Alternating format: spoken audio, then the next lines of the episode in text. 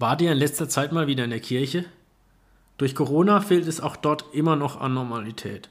Vorrege Anmeldungen, Maske tragen, wenigstens darf man mittlerweile wieder singen. Doch nicht nur die Corona-Pandemie macht der katholischen Kirche zu schaffen. Seit Jahren gehen die Mitgliederzahlen zurück, es gibt zu wenig Priester und auch der Wandel in der Gesellschaft verändern die bisherigen Strukturen. Mit einem neu erarbeiteten Konzept soll die Kirche zukunftsfähig gemacht werden.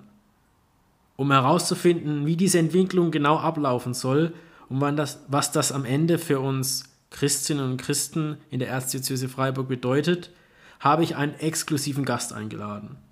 Er ist seit 2019 Weihbischof in der Erzdiözese Freiburg und zuständiger Regens für die Priesterausbildung. Dadurch ist er natürlich mittendrin im Projekt Kirchenentwicklung 2030. Ich freue mich sehr, so einen hohen geistlichen Vertreter der katholischen Kirche hier im Podcast der Kolbingsfamilie Elsach begrüßen zu dürfen und sage herzlich willkommen, Herr Weihbischof Christian Würz. Es ist der erste Montag im Monat. Es ist Zeit für eine neue Folge von Puls der Zeit, der Kolping Podcast, präsentiert von der Kolpingsfamilie Elsach. Hallo. Ja, es freut mich sehr, dass Sie heute mit mir über ein ganz wichtiges Thema reden und es ist auch schön, dass Sie ähm, als Weihbischof sich ähm, dazu äußern, denn es ist schon was Besonderes, mit einem Weihbischof zu reden, wenn jetzt auch nur digital. Aber ich denke auch, äh, unsere Hörer und Hörerinnen werden sicher sehr gespannt sein auf diese Folge mit Ihnen. Bevor wir uns um die Zukunft der Kirche kümmern, würde ich gerne ein bisschen mehr über Sie persönlich erfahren. Und ich denke auch, die ganzen Hörerinnen draußen ähm, sind sicher gespannt, wie Ihr Lebensweg zum Weihbischof so war. Denn es ist ja nicht äh, alltäglich, dass man Weihbischof wird. 2019 ähm, wurden Sie ja ernannt als Weihbischof in der Erzdiözese Freiburg. Wie kam es dazu, dass Sie ähm, Weihbischof wurden? Wenn ich das so genau wüsste, dann wäre ich auch schlauer. Ähm, also äh, die unmittelbare Vorgeschichte äh, ist die gewesen, dass äh, Michael Gerber, der auch einer der Weihbischöfe hier in Freiburg war, zum Bischof von Fulda gewählt wurde. Damit war eine Stelle frei. Und daraufhin hat unser Erzbischof Stefan Burger verschiedene Personen dem Papst vorgeschlagen. Da gibt es in Rom dann eine Behörde, die sich damit befasst. Das kann der Papst nicht selber machen. Und aufgrund dieser Vorschläge und nachdem dann nochmal Erkundigungen über mich, über die Nunziatur, über die Botschaft in Berlin eingeholt worden sind, kamen die Verantwortlichen in Rom und letztlich der Papst eben zum Ergebnis, dass ich dafür geeignet sei. Und dann hat mich eines Morgens der Erzbischof angerufen, äh, ich soll doch mal zu ihm kommen. Und dann hat er mir eben gesagt, dass mich der Papst zum Weihbischof ernannt hat. Ja, dann erstmal Glückwunsch und zufrieden bisher mit der Entscheidung aus Rom. also ich war ja davor Pfarrer, ein Jahr Pfarrer äh, am Freiburger Münster hier in Freiburg und davor auch acht Jahre Pfarrer im Kinzigtal, in der Seelsorgerheit Vorderes Kinzigtal, St. Pirmin, rund um Gengenbach. Das habe ich schon auch sehr gerne gemacht. Ähm, es ist jetzt eben eine andere Aufgabe und wie bei so vielem, es hat immer zwei Seiten. Ähm, auf der einen Seite komme ich jetzt schon noch mal weiter herum, habe auch etliche schöne Aufgaben, bin unter anderem ja für die Pflichtausbildung hier in der Erzdiözese zuständig, bin viel unterwegs.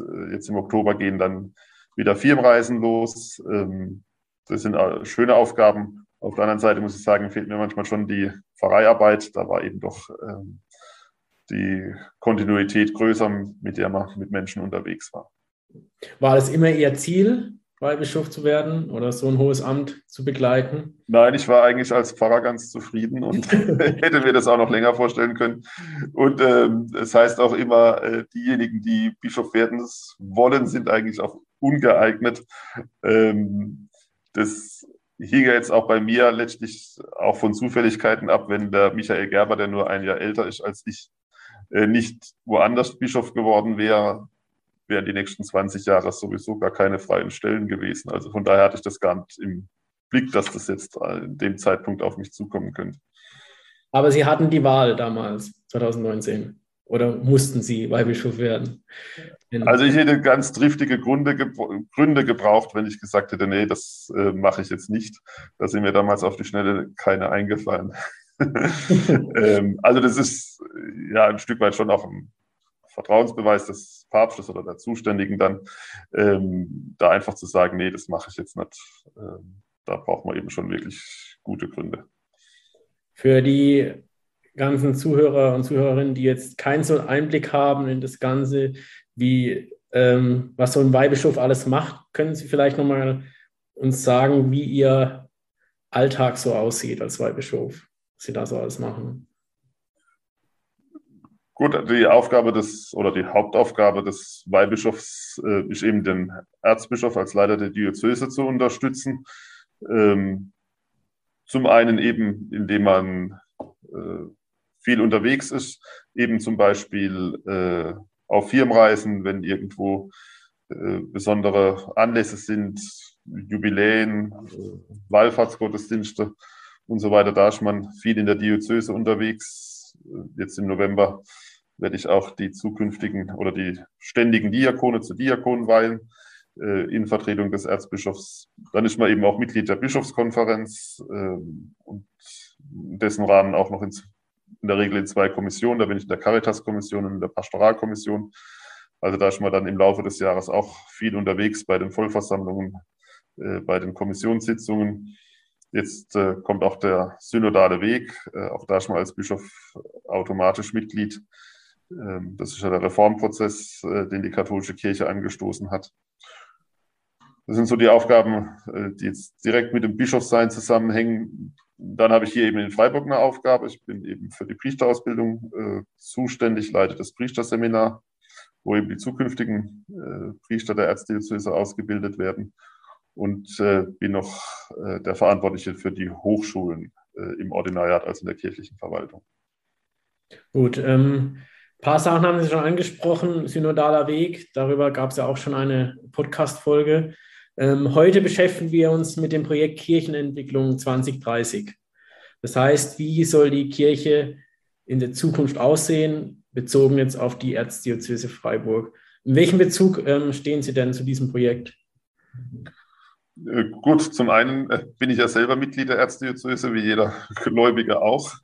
Ähm, von daher tangiert mich das Projekt schon mal. Und dann bin ich jetzt ganz konkret auch, es gibt verschiedene Gruppen, die das ganze Projekt ähm, versuchen äh, voranzubringen, zu steuern. Und ähm, ich selber bin jetzt in der Projektgruppe Strategie. Diese Gruppe hat eben die Aufgabe, eine Gesamtstrategie der Erzdiözese nochmal zu entwickeln und äh, klarer zu fassen. Also was, für was braucht es eigentlich die Erzdiözese? Äh, für was ist die Kirche gut. Äh, da sind wir gerade dabei, äh, das nochmal auf den Punkt zu bringen und da sozusagen klare Antworten zu finden, damit man sozusagen das Ziel auch klar hat. Dann würde ich sagen, steigen wir doch gleich ein in die Projektvorstellung Kirchenentwicklung 2030. Beginnen wir ganz von vorne. Wie, wie kam es dazu, dass man sich dieses Projekt äh, vorgenommen hat? Gut, man äh, oder die, die Verantwortlichen, ähm, sprich letztlich ist das dann auch unser Erzbischof hat erkannt, ähm, sowohl die finanziellen Ressourcen als auch die Zahl der Mitarbeiterinnen und Mitarbeiter, als auch im Rahmen des demografischen Wandels.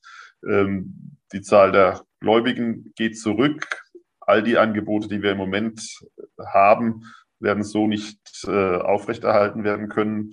Und da galt es eben rechtzeitig Vorsorge zu treffen, die Kirche neu aufzustellen, ähm, sowohl eben von der Verwaltung her, als auch vom Zuschnitt der Pfarreien, als auch ähm, eben auf was wollen wir unsere Schwerpunkte legen. Und deshalb hat er dann diesen äh, Kirchenentwicklungsprozess 2030 angestoßen und in dem befinden wir uns jetzt eben mittendrin. Genau. Ähm, los ging es ja 2019, glaube ich. Oder 2000, genau. genau. Ähm, und Ziel ist 2030. Was soll in dieser Zeit denn alles passieren? Gut, der äh, Projekt oder das äh, Projekt ist nochmal in verschiedene ähm, Phasen auch ähm, eingeteilt. Ähm, wir sind jetzt im Moment noch in der sogenannten Konzeptphase, die geht noch äh, bis Ende nächsten Jahres.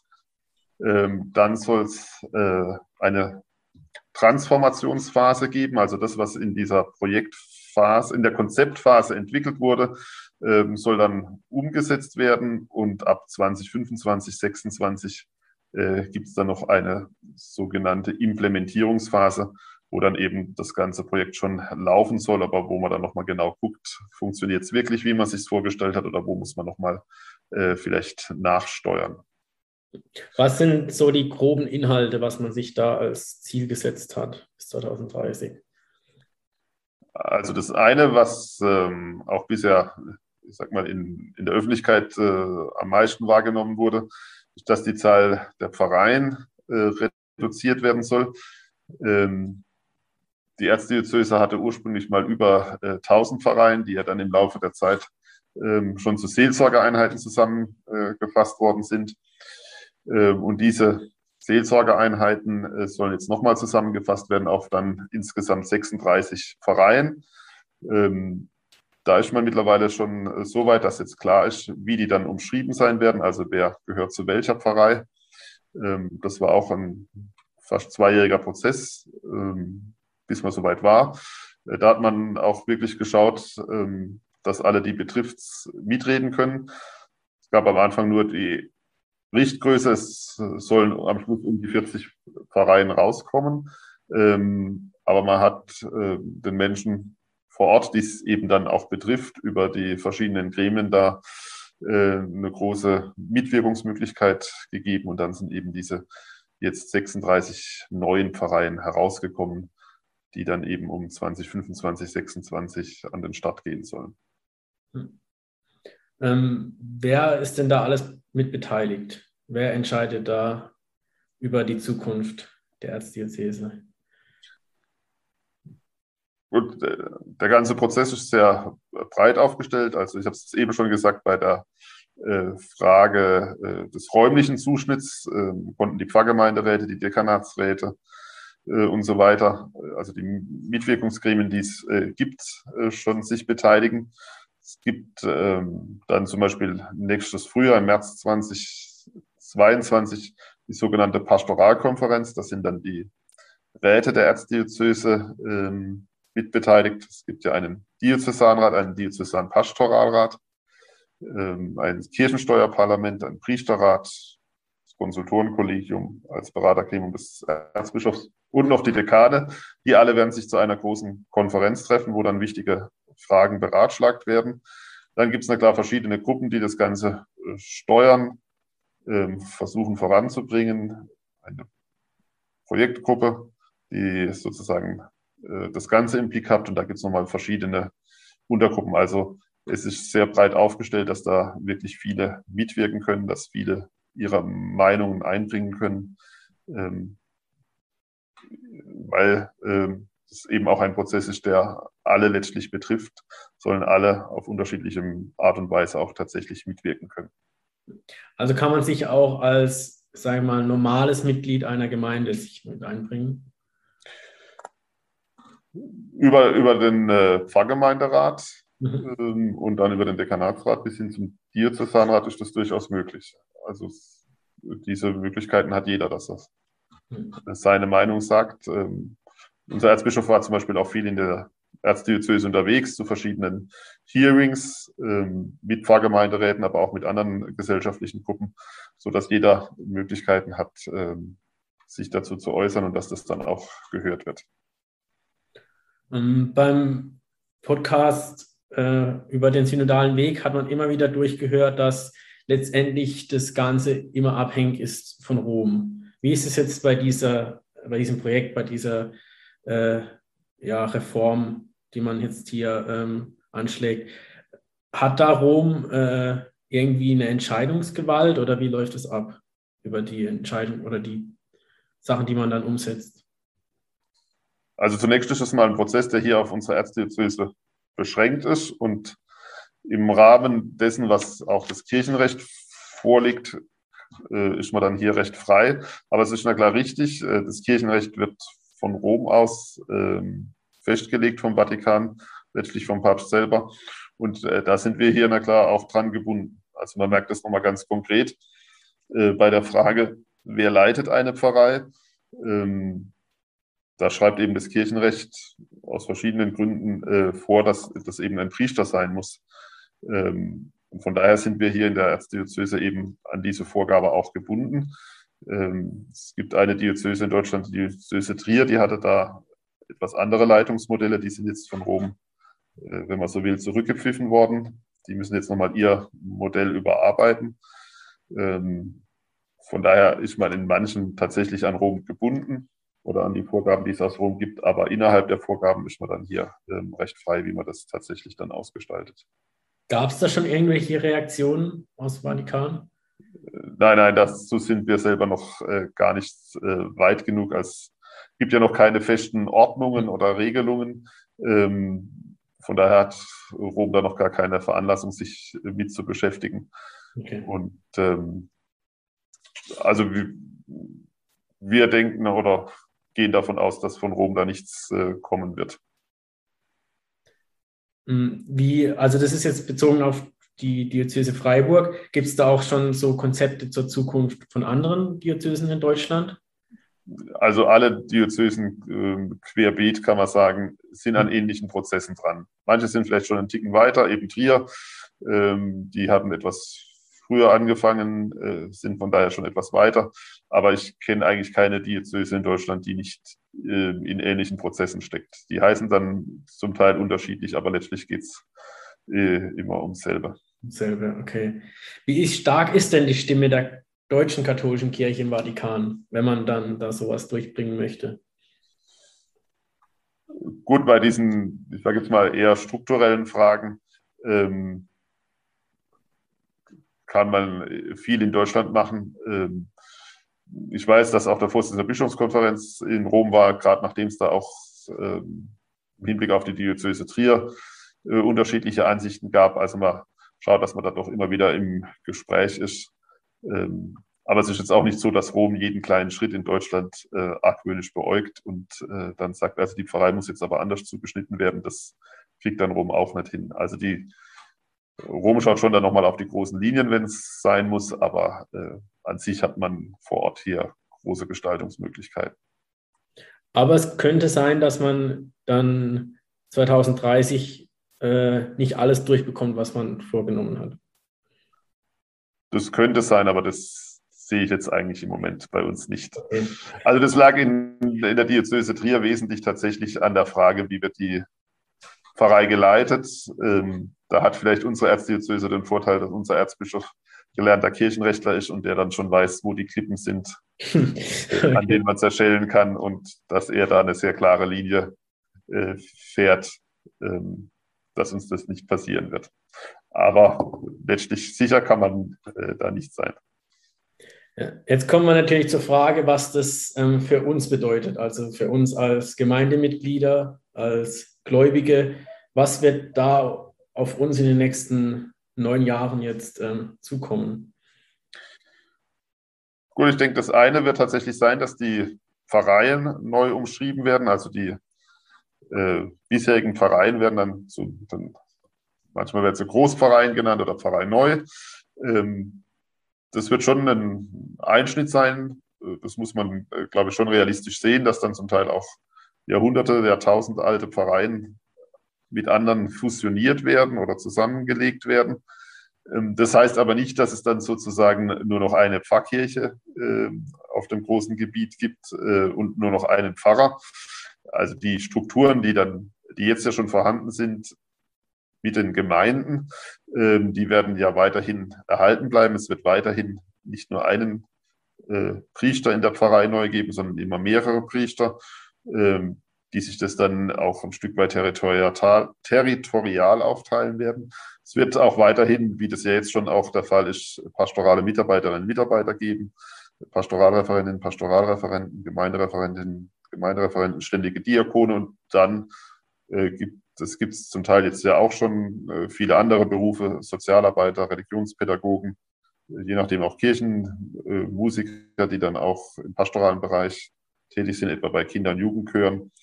Ähm, das wird es weiter geben. Man muss dann nochmal schauen, da ist man eben jetzt auch dran, wie wird es dann genau auch rechtlich ausgestaltet. Was sicherlich auch nochmal ein großer äh, Punkt ist, dass ähm, es bei der Verwaltung nochmal Verbesserungen geben wird. Also für die gesamte Verwaltung, auch Finanzverwaltung, soll dann ein Geschäftsführer eingestellt werden, um so auch den Pfarrer äh, zu entlasten, dass der wieder mehr Zeit für die Seelsorge hat. Also ich vermute mal, dass es für die Gläubigen vor Ort gar nicht der große Einschnitt wird, auch wenn dann die Pfarrei eben ein größeres Konstrukt ist, wird ja das Leben vor Ort weiterhin das Entscheidende sein. Und das soll ja, ähm, so gut es geht, äh, weitergeführt werden. Es wird wahrscheinlich sogar eher so sein, dass die Gläubigen vor Ort nochmal auch mehr Mitwirkungsrechte bekommen oder dass vieles eben davon abhängt, wie inwieweit sind die Gläubigen vor Ort bereit, sich selber einzubringen. Ähm, wenn es vor Ort niemand gibt, der noch irgendwie Interesse hat, dass was passiert, wird halt auch nichts passieren. Hm. Ähm, aber wenn es vor Ort äh, Menschen gibt, die sagen, das und das ist uns wichtig im Rahmen der Kirche, im Rahmen unserer Gemeinde, dann wird das sicherlich auch äh, zukünftig möglich sein. Wie sieht es da aus mit den Gottesdiensten? Werden die auch reduziert werden, also die Anzahl? Gut, wenn, da muss man, glaube ich, auch nochmal äh, unterscheiden. Eucharistie feiern, die eben nur ein Priester feiern kann. Ähm, da wird es sicherlich nochmal einen Rückgang geben, wenn die Zahl der Priester weiter zurückgeht. Und so sieht es im Moment ähm, aus. Man muss aber auch sehen, es kommen ja auch jetzt schon immer weniger Menschen zu den Gottesdiensten. Ähm, mhm. Also man braucht vielleicht dann auch gar nicht mehr so viel, aber es gibt ja auch viele andere Gottesdienstformen. Ähm, angefangen von den Andachten Rosenkranz bis hin zum TC-Gebet, auch ganz freie Formen. Ähm, da wird es eben auch wieder davon abhängen, was ist da der Wunsch vor Ort. Ähm, also ich kann mir nicht vorstellen, dass irgendein Pfarrer und schon gar nicht unser Erzbischof sagen wird, das geht nicht, dass irgendwo gebetet wird, ähm, sondern das ist ja immer äh, möglich. In dem Moment, wo Menschen zusammenkommen und sagen, wir wollen einen Gottesdienst zusammen feiern, indem wir gemeinsam Lieder singen, äh, wie jetzt bei TC-Gebeten, ähm, dann ist das auch in Zukunft möglich. Also es hängt wesentlich auch davon ab, was wird vor Ort gewünscht und was ist eben machbar. Jetzt hören auch ähm, ein paar Priester oder Pfarrer unseren Podcast. Was wird sich denn für die ändern? Gut, es wird äh, zum einen, ist, das muss man schon auch sehen, äh, für den Leiter der Pfarrei neu, für den eigentlichen Pfarrer, wird es zunächst schon eine große Herausforderung zu sein, überhaupt mal so ein großes Gebiet kennenzulernen, ähm, alle Kirchen kennenzulernen, alle Mitarbeiterinnen und Mitarbeiter kennenzulernen. Ähm, das wird sicherlich eine große Herausforderung. Ähm, dann auch die Verantwortung in der Verwaltung abzugeben, das heißt auch ein Stück weit äh, manche Entscheidungen abzugeben. Das kann zum einen entlastend sein, äh, zum anderen ist das vielleicht für den einen oder Pfarrer auch ein oder anderen Pfarrer auch eine Herausforderung, wenn er auf einmal eben nicht mehr alles selber entscheiden kann. Es wird darüber hinaus ja auch Priester geben, äh, die dann eben nicht mehr äh, als Pfarrer tätig sind, sondern als Kooperatoren, als priesterliche Mitarbeiter. Ähm, die werden dann tatsächlich, wie das jetzt zum Teil auch schon so ist, doch mehr Zeit für wirklich für die Seelsorge haben, weil sie von der ganzen Verwaltungsarbeit dann entlastet sind. Ich denke, für alle Priester wie für alle Mitarbeiter und Mitarbeiter ist nochmal mehr Bereitschaft zur Zusammenarbeit mit anderen gefragt. Ähm, was auch ein Vorteil ist, auch für alle pastoralen Mitarbeiterinnen und Mitarbeiter und damit auch für die Priester, ist, dass man vielleicht im Team nochmal besser ähm, die Aufgaben verteilen kann. Was kann wer besonders gut, was macht wem besonders Freude. Wenn man eine Pfarrei hat, wo es nur einen Priester gibt, dann muss der sozusagen alles machen, von der Taufe bis zur Beerdigung, von der Kommunionvorbereitung äh, über die Firmenvorbereitung bis zum alten Nachmittag, äh, was halt alles so in der Pfarrei anfällt. Wenn man jetzt ein großes Team ist und einer sagt, ich äh, habe guten Draht zu Jugendlichen, deshalb mache ich auch die Firmenvorbereitung und so weiter. Dann kann ein anderer sagen, äh, dann mache ich äh, die alten äh, Arbeit, weil äh, mir das mehr Freude macht. Also das ist vielleicht nochmal, dass es da zu einer größeren Spezialisierung auch kommt in den einzelnen Aufgaben.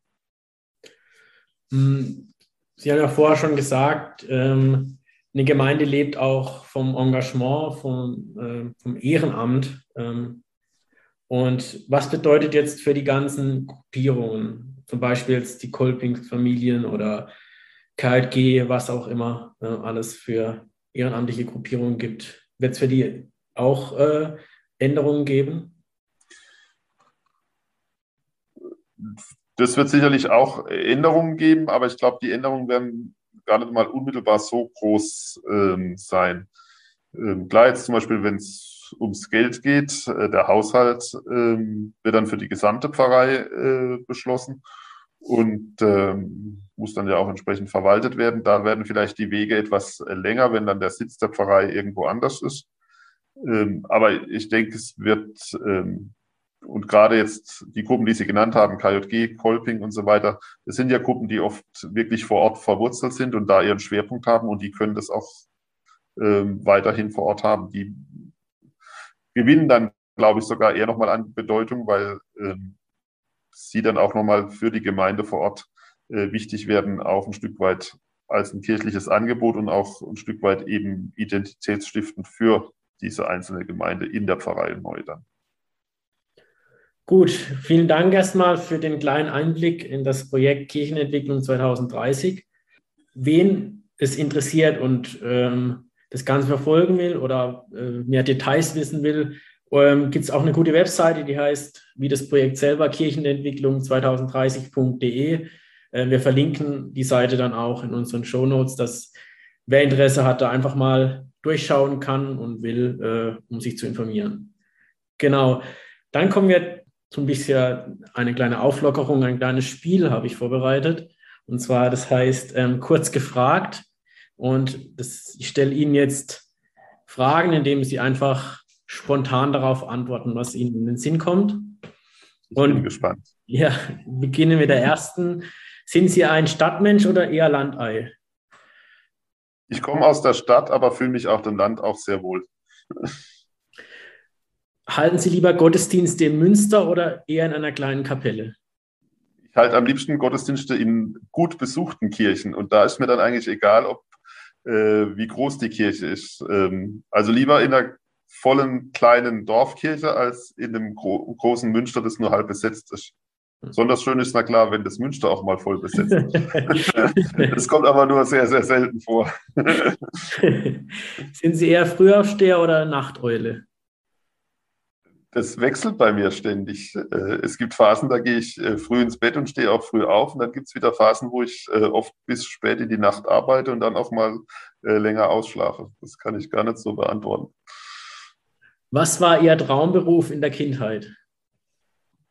Da gab es verschiedene. Ähm, ich wollte eine Zeit lang mal ähm, eher Richtung Handwerk gehen, Tischler, was mit Holz, das hat mich eigentlich äh, fasziniert. Dann hatte ich auch mal die Idee, Archäologe zu werden.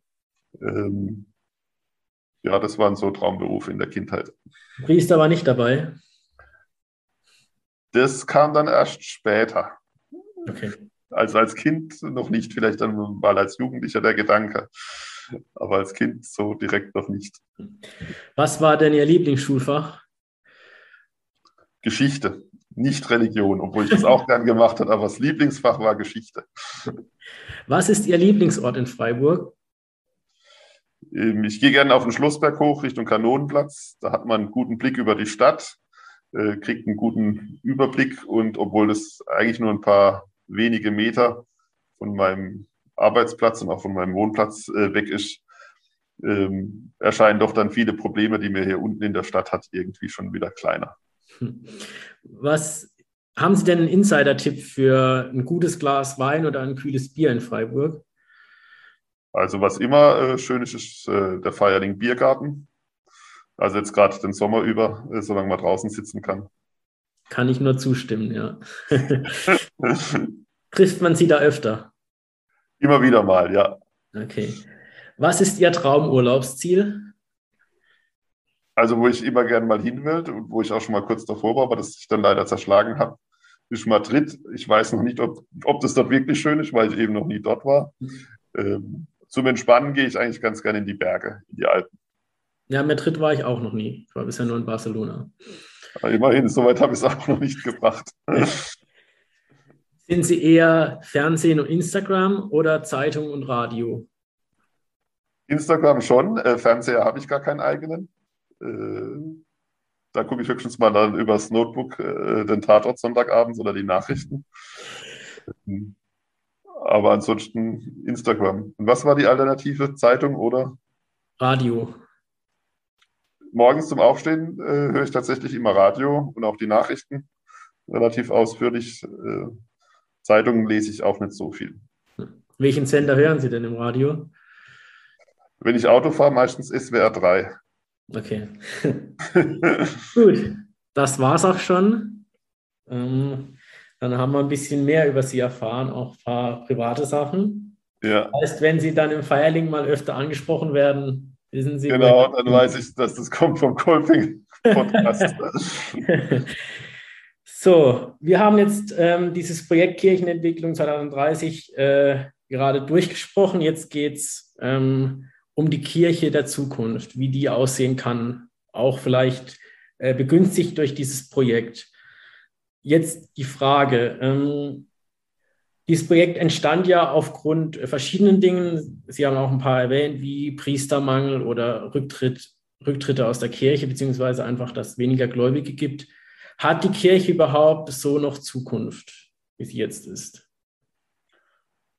Ich glaube schon, dass die Kirche noch Zukunft hat, sonst müsste ich ja auch gehen, wenn ich sage, das hat alles keinen Sinn mehr. Ähm, und es ist auch so, dass kann man die ganze Geschichte hindurch ähm, sehen, die Kirche muss sich immer wieder ändern.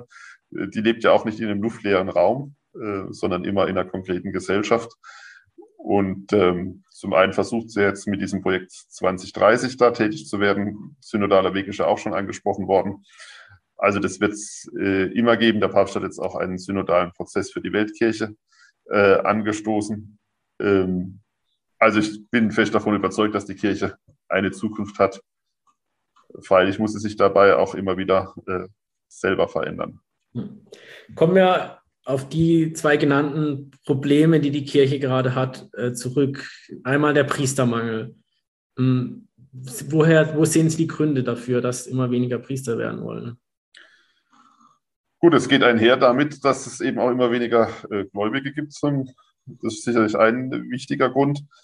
Ähm, anderer wichtiger Grund ist, dass ähm, tatsächlich die meisten Priester, wenn man es jetzt geschichtlich betrachtet, aus sehr kinderreichen Familien kommen. Ähm, dass heute wenig kinderreiche Familien gibt, ist das sicherlich auch jetzt ein eher soziologischer Grund. Dann muss man auch nüchtern sehen, die Kirche hat im Moment gerade nicht das beste Image aufgrund vor allem der verschiedenen äh, Skandale, die es in den letzten Jahren gibt oder die da offenbar wurden. Ähm, das, glaube ich, macht es auch nicht gerade einfacher äh, zu sagen, ich will mich jetzt als Priester in der katholischen Kirche engagieren. Ähm, gibt's, was macht die Kirche dagegen? Also welche Maßnahmen will man ergreifen, um wieder mehr Priester ranzuholen? Gut, äh, wenn wir da dann Königsweg hätten, dann wäre hier auch das Priesterseminar voll. Äh, das ist gleich schwierig. Ähm, wie schon gesagt, eines der großen Probleme ist eben, dass die Kirche tatsächlich ein großes Imageproblem hat, an dem sie zum Großteil ja auch selber schuld ist. Nichtsdestotrotz muss man, glaube ich, schon immer wieder deutlich machen, die Kirche ist jetzt eben nicht nur eine Ansammlung von Skandalen und Missbrauchstätern, äh, sondern die Kirche das scheint mir das Wichtigste zu sein, hat wirklich die Aufgabe, eine tolle Botschaft äh, zu verkünden, nämlich die Botschaft, die Jesus Christus ja auch verkündet hat. Und ähm, dass in der Kirche ja auch bei allem Schlechten, was passiert, wirklich viel Gutes passiert. Ähm, und dass es auch eine schöne Aufgabe ist, zum Beispiel als Priester, als Pfarrer irgendwo tätig zu sein oder äh, auch in den anderen pastoralen Berufen, die es gibt.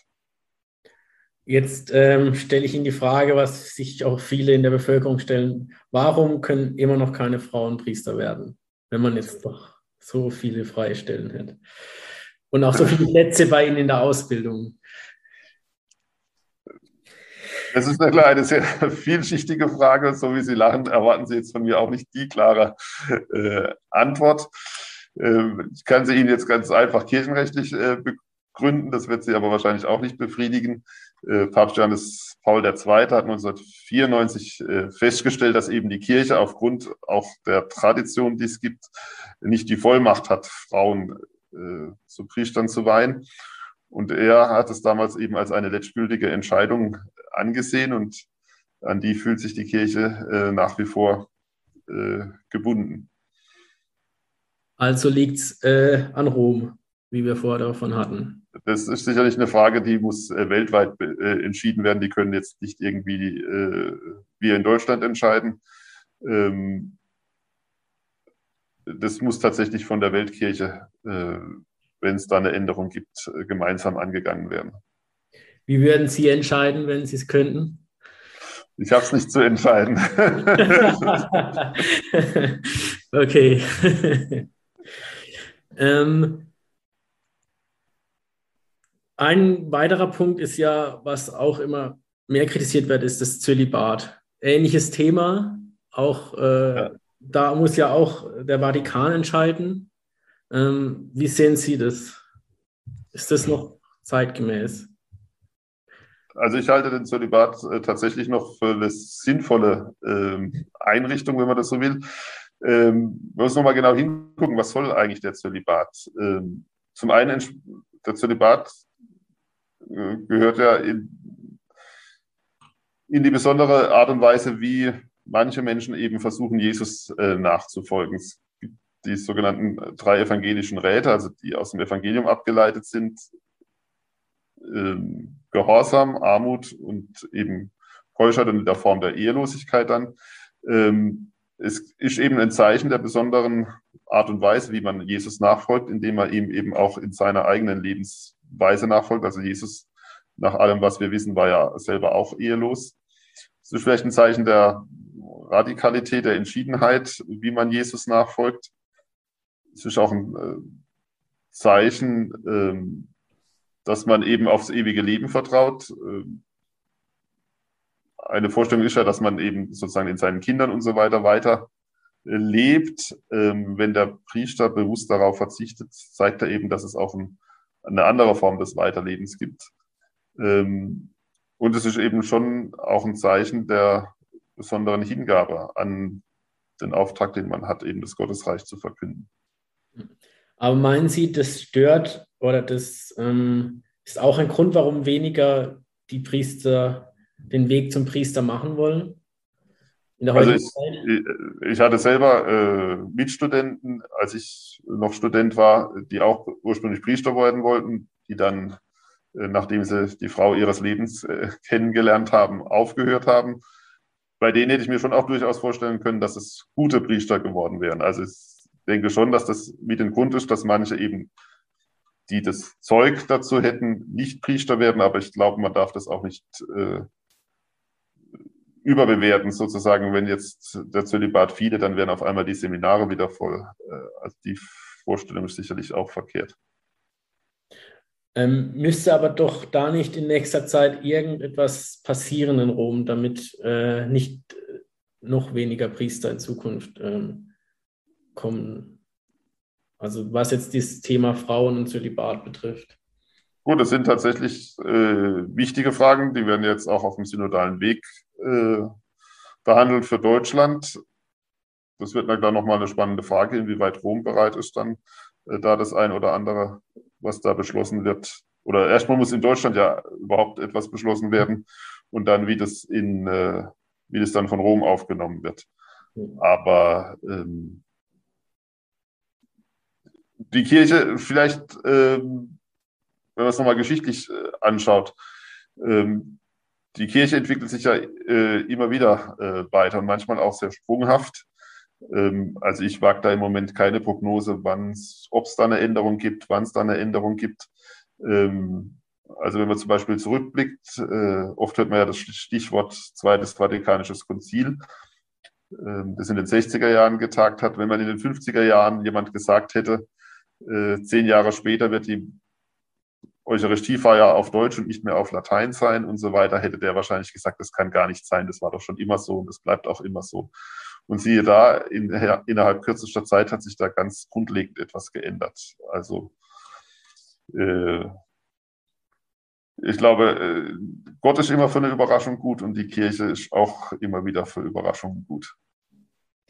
Ich wage da keine Prognose, äh, ob es nicht vielleicht manches, was jetzt noch utopisch erscheint, auf einmal ganz schnell geht.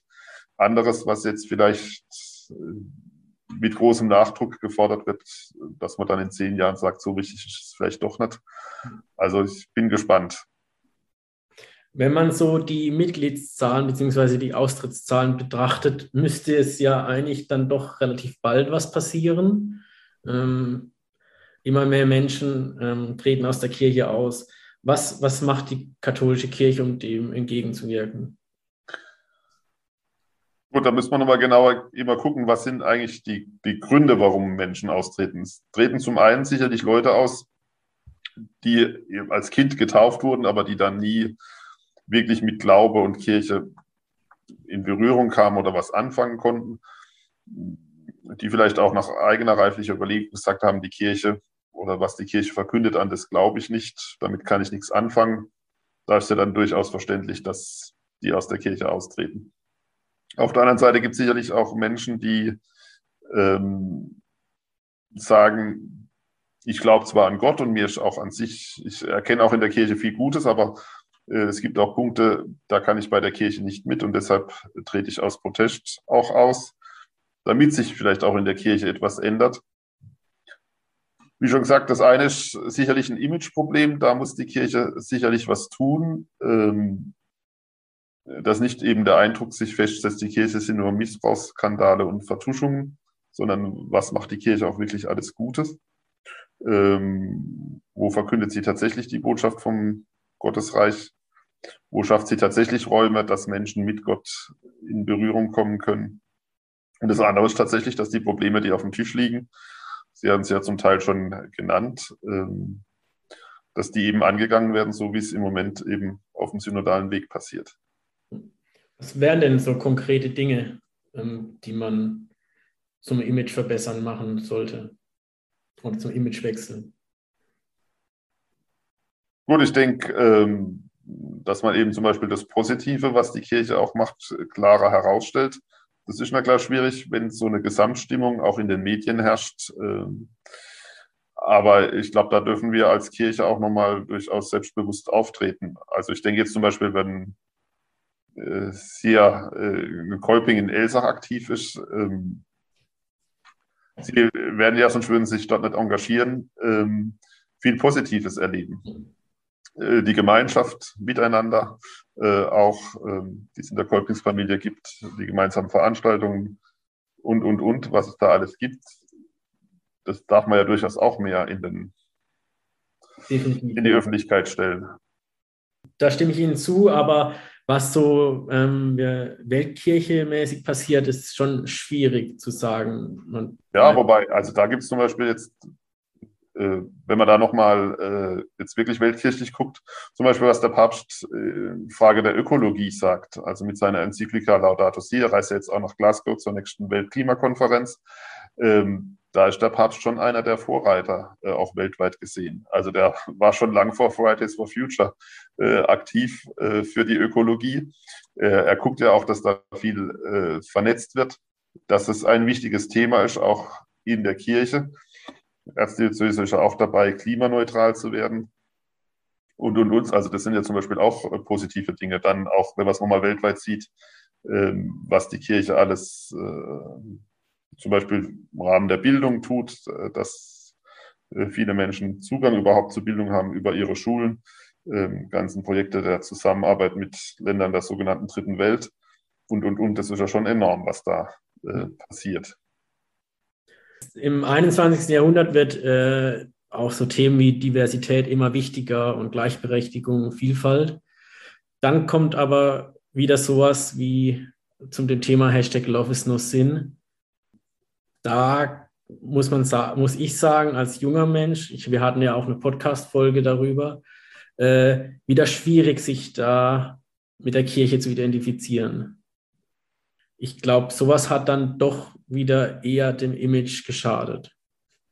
Ja, das. Ähm, da haben Sie äh, durchaus recht, dass das äh, gerade jetzt äh, bei jungen Menschen äh, die ein oder andere Entscheidung, Sie haben jetzt die eine konkret benannt, ähm, wo es um die Frage gleichgeschlechtlicher Partnerschaften ging, ähm, dass die von vielen nicht mehr verstanden wird.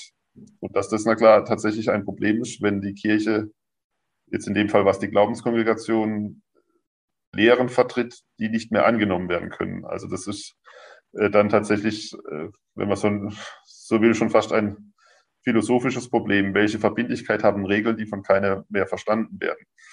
Ähm, da hat die Kirche eben zwei Möglichkeiten. Entweder gelingt es ihr, ihre Lehre so zu begründen, dass sie tatsächlich verstanden wird, oder sie muss ihre Lehre ändern. Vor diesen beiden Möglichkeiten steht sie letztlich. Ähm, und äh, wenn wir jetzt gerade hier über die Zukunft der Kirche reden, das sind nun mal ähm, nicht mehr die Menschen über 60, sondern die jüngere Generation. Das hat man jetzt auch hier äh, gestern bei der Bundestagswahl gemerkt, wie sich das Bild verändert, ähm, welche Parteien gewählt werden. So ist meiner Meinung nach auch mit der Kirche, dass sie auch schauen muss, was denn zurzeit äh, die, die Menschen bewegt und welche Zielgruppe was bewegt und dass man da doch schauen soll, dass man mehr darauf eingeht. Denn wie gesagt, eigentlich ist die Jugend äh, die Zukunft der Kirche ja, das, das hat selbst die Kirche schon, oder selbst das wissen eigentlich alle Verantwortlichen in der Kirche, dass es ohne Jugend nicht geht. Ähm, das ist dann immer ein, ein, ein, auch ein Ringen um den richtigen Weg. Ähm, manchmal war die Kirche auch gut beraten, dass sie nicht sozusagen gleich jedem Trend nachgelaufen ist, weil sich mancher Trend dann doch auch als Irrtum erwiesen hat das hat wie vieles so Vor- und Nachteile. Auf der einen Seite hat die Kirche ihre 2000-jährige äh, Geschichte und hat da vielleicht auch schon viel gelernt. Vielleicht ist sie deshalb auch bei manchen etwas zögerlich. Ähm, nichtsdestotrotz hat die Kirche schon immer klar gehabt, oder das war von Anfang an klar, die Kirche muss sich immer reformieren, verändern, neu ausrichten. Manchmal geht es schneller, manchmal geht es langsamer. Jetzt frage ich für alle Jugendlichen oder junge Erwachsene, mit was können wir äh, in Zukunft von der Kirche rechnen? Also ich hoffe sehr, dass die Kirche es äh, weiter ihren Auftrag äh, erfüllt, eben den Menschen von Gott zu berichten, ähm, dass die Kirche ein Raum ist, wo Menschen mit Gott in Berührung kommen können, dass die Kirche ist, wo auch Gemeinschaft erlebt werden kann, ich glaube, wenn das und wo die Kirche auch nochmal eine äh, starke Option hat für die Armen, wie es heißt, also dass die Menschen, die nicht so im Mittelpunkt stehen, von der Kirche auch nicht vergessen werden. Das, was der Papst Franziskus als die Menschen am Rande, an den Rändern äh, hat, dass, dass die Kirche sich da auch immer weiter drum kümmern wird. Und vielleicht auch ähm, kann ich für alle einen Wunsch äußern, auch die Fragen der Zeit aufzunehmen und sich dem zu widmen und zu stellen. Ja, auf jeden Fall. Also das habe ich ja vorhin schon mal gesagt. Die Kirche lebt ja nicht in einem luftleeren Raum. Und ähm, das hat ja auch schon Johannes der 23. eben der, der Papst des Zweiten Vatikanischen Konzils war gesagt, die Kirche muss sich Aggiornamento, italienisch, muss sich immer wieder verhäutigen. Sie muss immer wieder die, die Fenster öffnen, ähm, dass frischer Wind auch reinkommt. Dann schauen wir mal, wie die Kirche der Zukunft aussehen wird. Ähm, ja, da bin ich na klar auch gespannt. Wollte ich gerade sagen, ich denke, wir werden beide gespannt sein, was sich so ändert. Und wir haben jetzt auch gemerkt, dass es gar nicht so einfach ist, in der Kirche was zu ändern, ähm, wenn man nicht in Rom sitzt und Papst ist. Ja. ähm, wie geht es eigentlich danach 2030 weiter, wenn, sage ich jetzt mal, das Projekt erfolgreich äh, durchgeführt wurde, auch in, von Rom alles äh, so abgesegnet wurde. Gut, dann hoffen wir, dass das äh, etliche Jahre, also ich denke jetzt schon im zweistelligen Bereich, also Jahrzehnte kann man fast sagen, so gute Strukturen äh, geschaffen hat, dass die dann halten, dass es genug Gläubige gibt, äh, um diese Strukturen auch mit Leben zu füllen und eben genug äh, hauptamtliche Mitarbeiterinnen und Mitarbeiter, um diese Kirche vor Ort auch ähm, präsent zu halten. Ist es eigentlich ein abgeschlossener Prozess dann oder ist es äh, wird der immer wieder auch überarbeitet? Und Gut, es muss immer wieder neu geguckt werden. Hm. Braucht es vielleicht Veränderungen? Der ist dann auch nicht in äh, Stein gemeißelt, äh, dass man sagt, das muss jetzt dann alles so bleiben. Aber wir müssen jetzt erstmal bis 2030 kommen, bevor wir uns dann schon wieder Gedanken machen, wie es danach äh, weitergeht. Das sind ja noch. Weiß, wobei, das geht jetzt auch alles schnell. Das sind nur noch neun Jahre. Also. Ja, das stimmt. Aber wer weiß, wie 2030 aussieht. mit welchen Problemen wir uns da beschäftigen. Ja. Dann, bevor wir am Ende dieser Folge sind, ähm, haben wir immer noch eine kleine Kategorie, die heißt Wünsch dir was. Das heißt, Sie haben jetzt einen Wunsch frei und zwar, was wünschen Sie sich für die Entwicklung der Kirche, wenn wir jetzt in zehn Jahren hier nochmal zusammensitzen? Also kurz gesagt, wo steht die Kirche in zehn Jahren, wenn Sie einen Wunsch dazu äußern würden, dürften? Ich wünsche mir, dass in zehn Jahren sich nach wie vor viele Menschen in der katholischen Kirche engagieren und dass die wirklich aus Überzeugung sagen, die katholische Kirche ist ein guter Ort, um seinen Glauben zu leben, aber auch um Gemeinschaft und das ganze Leben zu teilen. Gut, mit diesen Worten würde ich sagen, beenden wir unser kleines Gespräch über Kirche der Zukunft. Ähm, wie sie aussieht, wissen wir beide nicht. Das werden wir dann irgendwann erleben.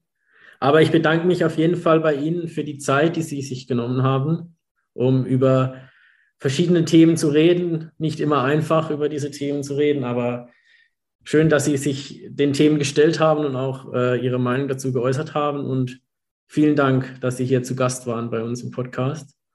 Ich danke Ihnen für die interessanten Fragen, manchmal auch herausfordernd, durchaus. Aber es hat mir auch Spaß gemacht.